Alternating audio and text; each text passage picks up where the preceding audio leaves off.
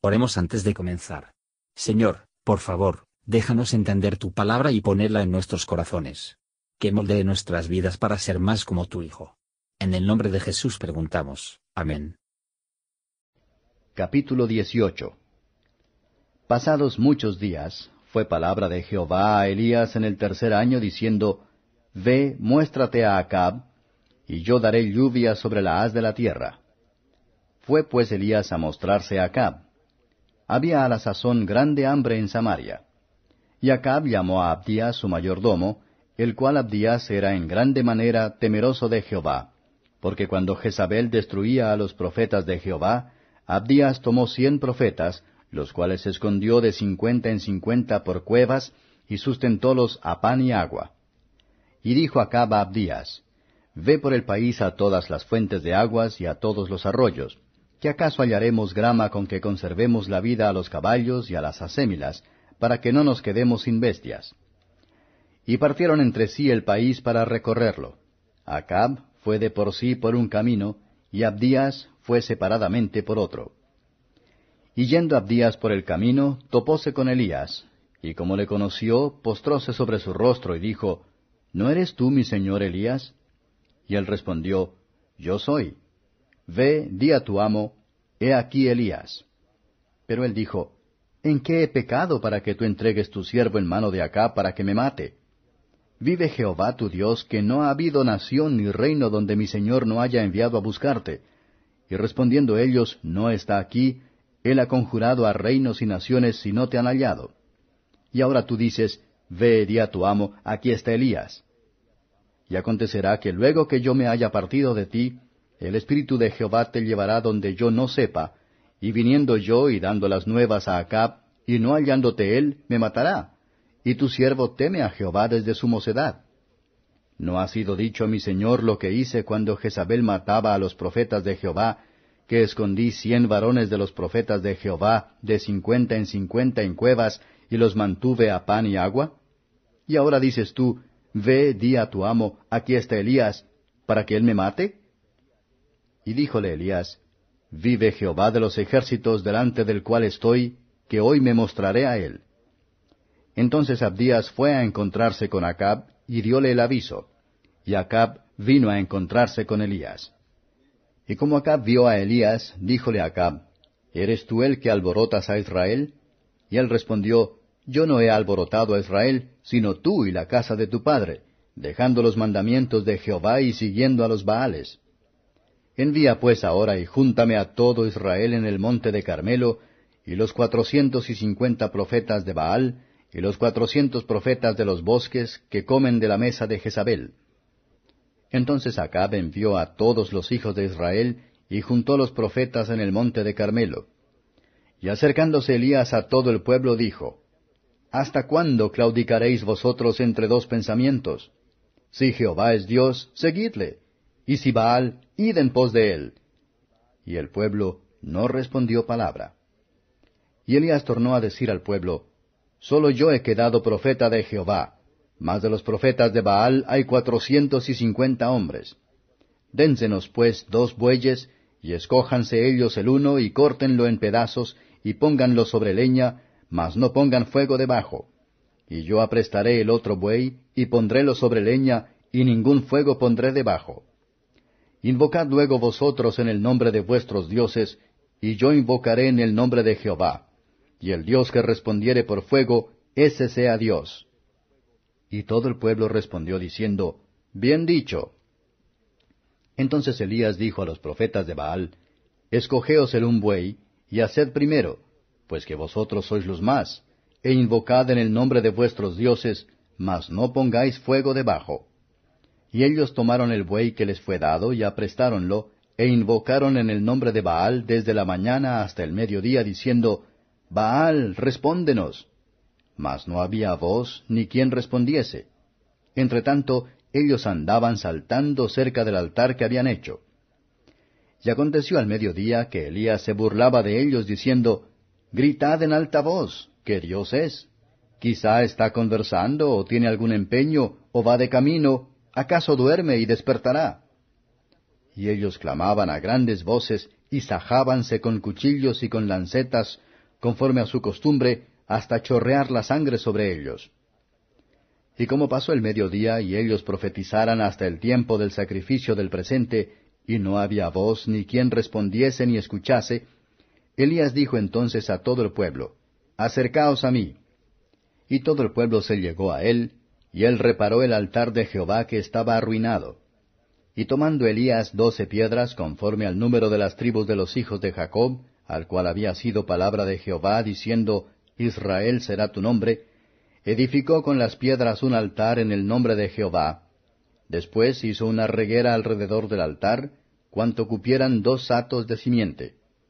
Compuso luego la leña y cortó el buey en pedazos y púsolo sobre la leña. Y dijo, Henchid cuatro cántaros de agua, y derramadla sobre el holocausto y sobre la leña. Y dijo, Hacedlo otra vez. Y otra vez lo hicieron. Dijo aún, Hacedlo la tercera vez. E hiciéronlo la tercera vez. De manera que las aguas corrían alrededor del altar, y había también henchido de agua la reguera. Y como llegó la hora de ofrecerse el holocausto, llegóse el profeta Elías y dijo, Jehová, Dios de Abraham, de Isaac y de Israel, sea hoy manifiesto que tú eres Dios en Israel, y que yo soy tu siervo, y que por mandato tuyo he hecho todas estas cosas. Respóndeme, Jehová, respóndeme, para que conozca este pueblo que tú, oh Jehová, eres el Dios, y que tú volviste atrás el corazón de ellos. Entonces cayó fuego de Jehová, el cual consumió el holocausto y la leña y las piedras y el polvo, y aun lamió las aguas que estaban en la reguera. Y viéndolo todo el pueblo, cayeron sobre sus rostros y dijeron, Jehová es el Dios, Jehová es el Dios. Y díjoles Elías, Prended a los profetas de Baal, que no escape ninguno. Y ellos los prendieron, y llevólos Elías al arroyo de Sisón, y allí los degolló. Y entonces Elías dijo a Acab, Sube, come y bebe, porque una grande lluvia suena. Y Acab subió a comer y a beber, y Elías subió a la cumbre del Carmelo, y postrándose en tierra, puso su rostro entre las rodillas, y dijo a su criado, Sube ahora y mira hacia la mar. Y él subió y miró y dijo, No hay nada. Y él le volvió a decir, Vuelve siete veces. Y a la séptima vez dijo, Yo veo una pequeña nube como la palma de la mano de un hombre que sube de la mar. Y él dijo, Ve y di a Acab, unce y desciende, porque la lluvia no te ataje. Y aconteció, estando en esto, que los cielos se oscurecieron con nubes y viento, y hubo una gran lluvia, y subiendo Acab, vino a Jezreel. Y la mano de Jehová fue sobre Elías, el cual ciñó sus lomos, y vino corriendo delante de Acab hasta llegar a Jezreel. Comentario de Matthew Henry I Reyes capítulo 18, versos 1 a 16.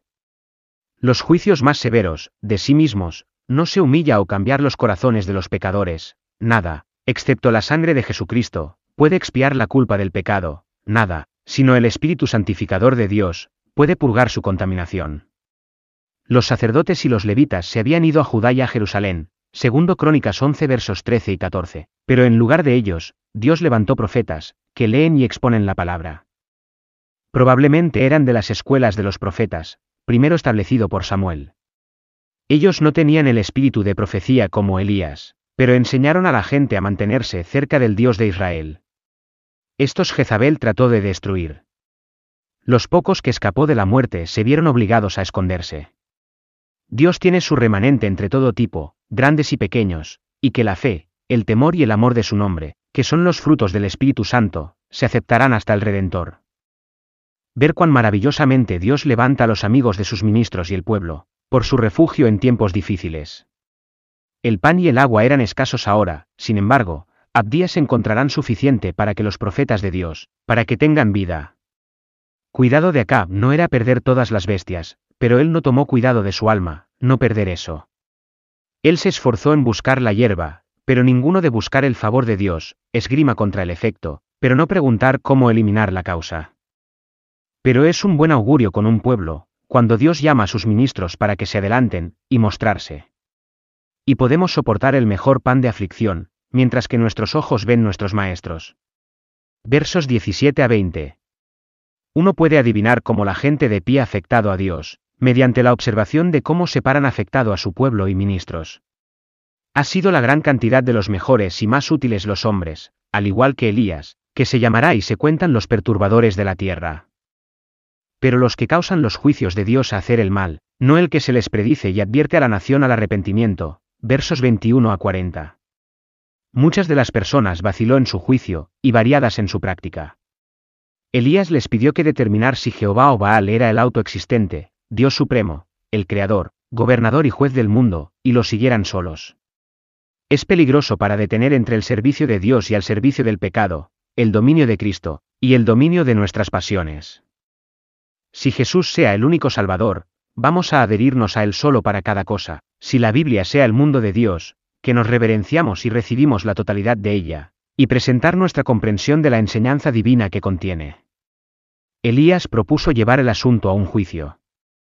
Baal tenía todas las ventajas externas, pero el evento anima a todos los testigos de Dios, y aboga por qué temer nunca la cara del hombre. El Dios que responda por fuego, ese sea Dios, la expiación debía ser hecho por el sacrificio. Antes de que el juicio podría ser eliminado en la misericordia. Por tanto, el Dios que tiene el poder de perdonar pecados, y para significar que al consumir la ofrenda por el pecado, conviene hacerse así el Dios que puede aliviar de la calamidad. Dios nunca requiere sus adoradores para honrarlo a la manera de los adoradores de Baal, pero el servicio del diablo, aunque a veces le plazca y mima el cuerpo, sin embargo, en otros aspectos, es muy cruel con ella, como en la envidia y la embriaguez. Dios requiere que mortificamos nuestras concupiscencias y corrupciones, pero penitencias corporales y la gravedad es ningún placer para Él. ¿Quién ha requerido esto de vuestras manos? Unas palabras pronunciadas en la fe confiada, y con afecto ferviente por la gloria de Dios, y el amor a las almas de los hombres, o cestings después la imagen del Señor y su favor, forman la efectiva y ferviente oración del justo, que puede mucho. Elías no buscaba su propia gloria, sino la de Dios. Para el bien de las personas. La gente está de acuerdo en todo, convencidos y satisfecho, Jehová es el Dios. Algunos, esperamos, se habían convertido sus corazones, pero la mayoría de ellos estaban convencidos solamente, no convertidos. Bienaventurados los que no han visto lo que estos cierra, han creído y han obrado en ellos por él mismo, más de los que lo vieron, versos 41 a 46. Israel, siendo hasta ahora reformada como para reconocer que el Señor es Dios, y para dar su consentimiento a la ejecución de los profetas de Baal. Fue aceptado hasta ahora, que Dios derrama bendiciones sobre la tierra. Elías larga y continua oración. Aunque la respuesta de nuestras súplicas fervientes creyentes y no viene rápidamente, debemos continuar ferviente en la oración, y no desmayar o dar acabado. Una pequeña nube por fin apareció, que pronto cubrió los cielos, y dio de beber la tierra. Grandes bendiciones a menudo surgen de pequeños comienzos, duchas de abundancia de una nube de palmo de la larga. Nunca debemos despreciar el día de las pequeñeces. Pero esperamos y esperamos grandes cosas de él por lo que los pequeños comienzos han surgido grandes cosas. Es, pues, en todos los procedimientos de gracia de Dios con el alma. Apenas a ser percibidos son los primeros trabajos de su espíritu en el corazón, que crecen por fin a la maravilla de los hombres y los aplausos de los ángeles. Elías se apresuró a Acab a casa, y él asistió. Dios fortalezca a su pueblo para cada servicio al que sus mandamientos y la providencia les llaman.